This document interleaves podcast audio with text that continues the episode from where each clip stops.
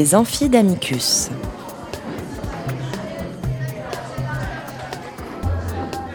Chaque semaine, Amicus Radio invite des professeurs de droit, des chercheurs et des professionnels à venir faire cours dans leur spécialité.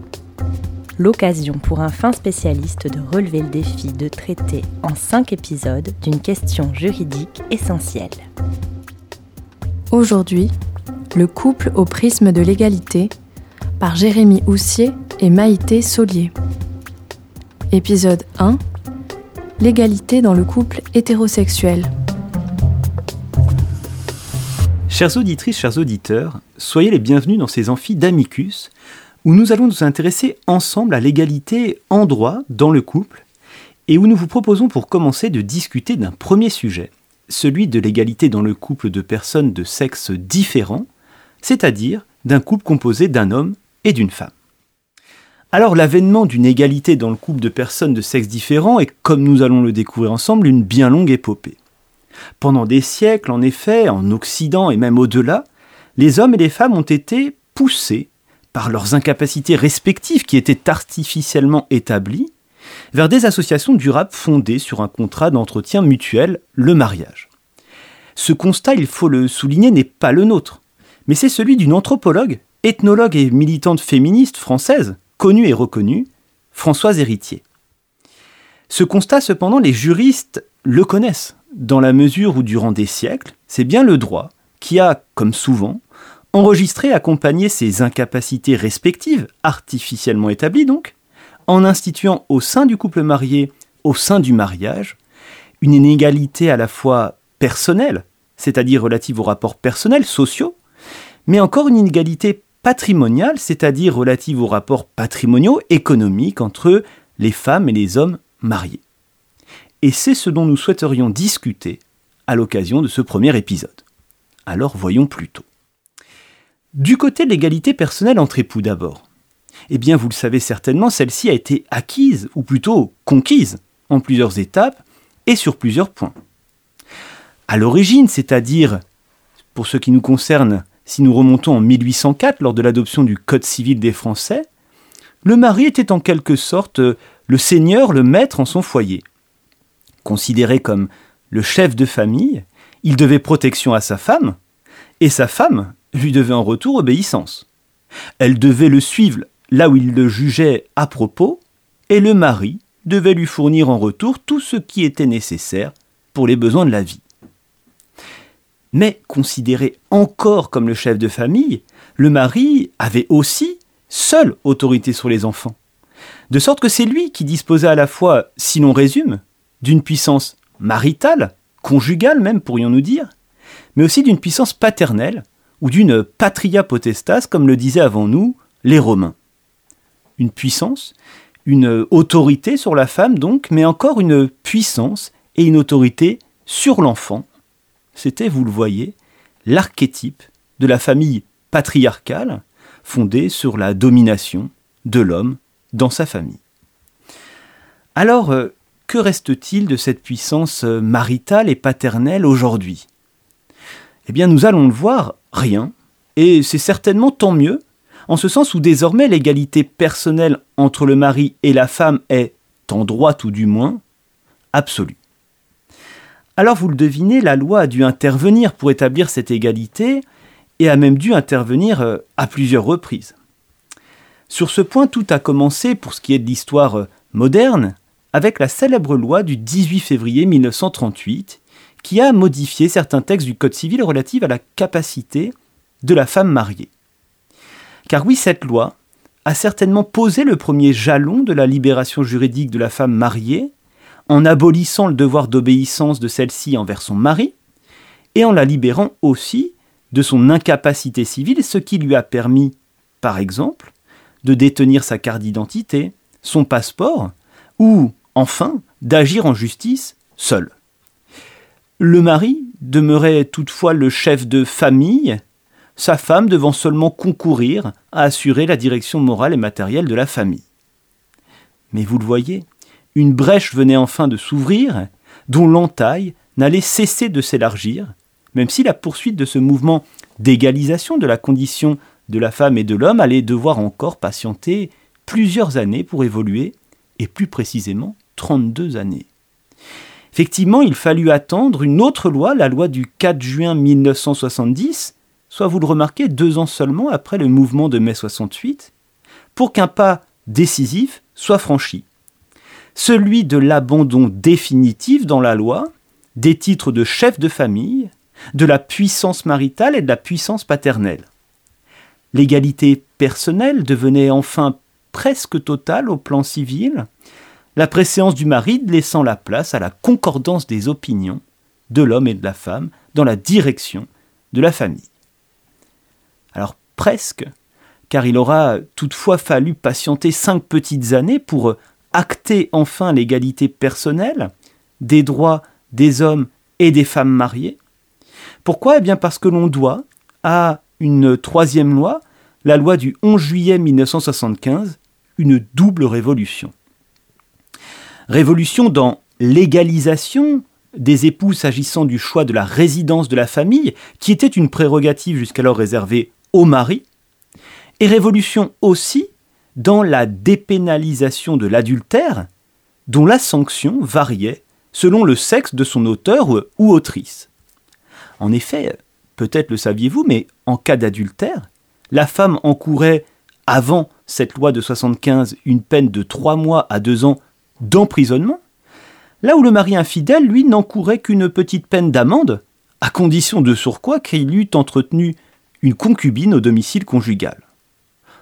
On le voit, l'égalité personnelle des époux fut donc conquise en plusieurs étapes, à l'image de l'égalité patrimoniale de ceux-ci, dont il faut désormais dire deux mots.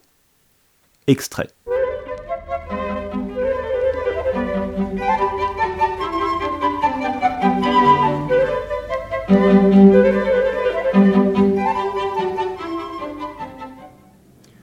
Chers téléspectateurs, l'homme qui vous parle, pendant qu'il en a encore le droit, était jusqu'à lundi soir un seigneur, un féodal, un potentat, bref, un homme marié.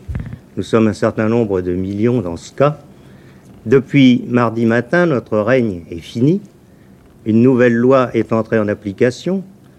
C'est la loi qui réforme les régimes matrimoniaux, qui donne aux femmes un certain nombre de droits nouveaux, cette loi a été votée l'été dernier. Elle a été publiée, je crois bien, au journal officiel le 14 juillet dernier, date symbolique. Et il s'agit de savoir si, grâce à l'application de cette loi, la femme est désormais l'égale de l'homme. Alors l'interrogation soulevée par ce présentateur du journal télévisé français est-elle encore d'actualité? Eh bien pour le voir, il nous faut à nouveau parcourir le temps et parcourir les lois. Au plan patrimonial et avant même la fameuse loi de 1938 dont nous discutions tout à l'heure, la femme obtint d'abord la libre disposition de ses gains et salaires à l'issue d'une loi bien antérieure, celle du 13 juillet 1907. En 1938, elle obtenait donc le droit de passer seule un contrat concernant ses biens propres, d'accepter une donation ou même d'exercer la profession de son choix ou d'ouvrir un compte bancaire, moyennant toutefois à cette époque, et sur ces deux derniers points, l'autorisation de son mari. En 1965, la femme mariée obtenait le droit d'exercer la profession à nouveau de son choix, moyennant cette fois-ci un simple droit d'opposition du mari. elle pouvait disposer des biens communs seule, sans autorisation ou droit d'opposition. C'est en 1985 que l'étau se déliait enfin et définitivement, puisque, à cette date, la femme mariée est devenue libre d'exercer la profession de son choix, d'ouvrir un compte bancaire, de disposer de ses gains et salaires, de ses biens, de sa vie en somme, seule, sans autorisation et sans opposition, bref, à égalité de droits et de devoirs d'avec son mari. On le voit, le chemin aura donc été long et difficile dans cette conquête de l'égalité de la femme mariée et dans cette conquête de l'égalité du couple de personnes de sexe différents. Égalité de droit donc, mais quid de l'égalité de fait?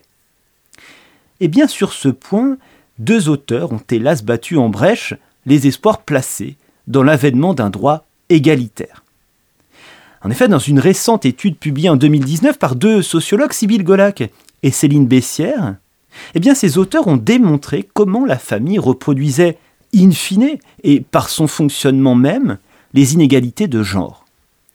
Selon ces auteurs, l'analyse détaillée des revenus et patrimoine des couples révélerait en effet une ascendance patrimoniale des hommes sur les femmes, les premiers étant à la fois et plus souvent mieux rémunérés, propriétaires exclusifs ou majoritaires des biens immobiliers, et plus enclins à surmonter la séparation du couple.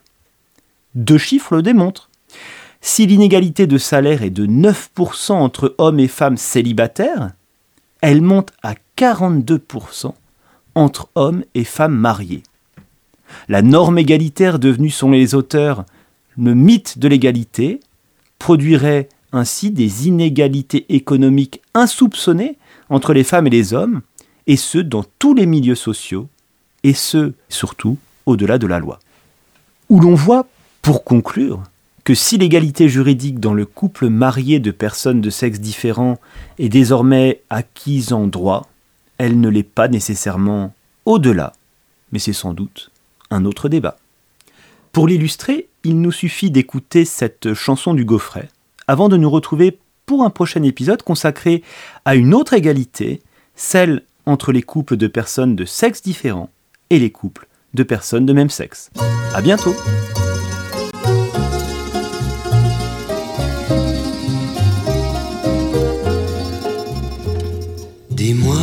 Céline, les années ont passé, pourquoi n'as-tu jamais pensé à te marier?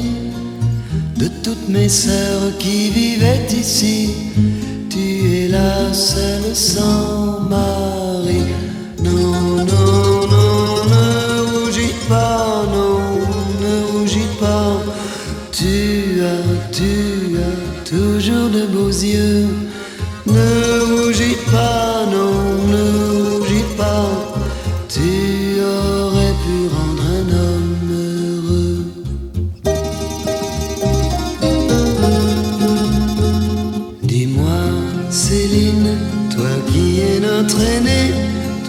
fus notre mère, toi qui l'as remplacée, n'as-tu vécu pour nous autrefois que sans jamais penser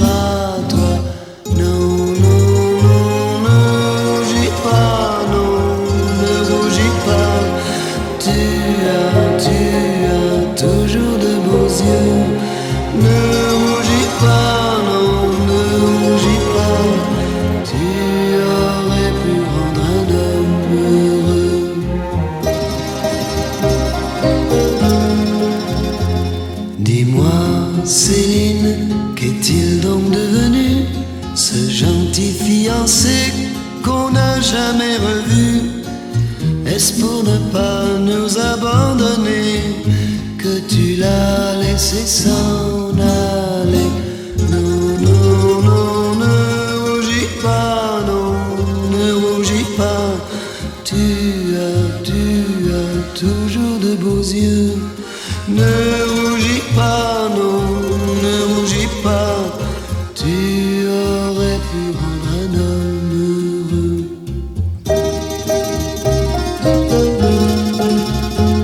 Mais non, Céline, ta vie n'est pas perdue. Nous sommes les enfants que tu n'as jamais eus. Il y a longtemps que je le savais et je ne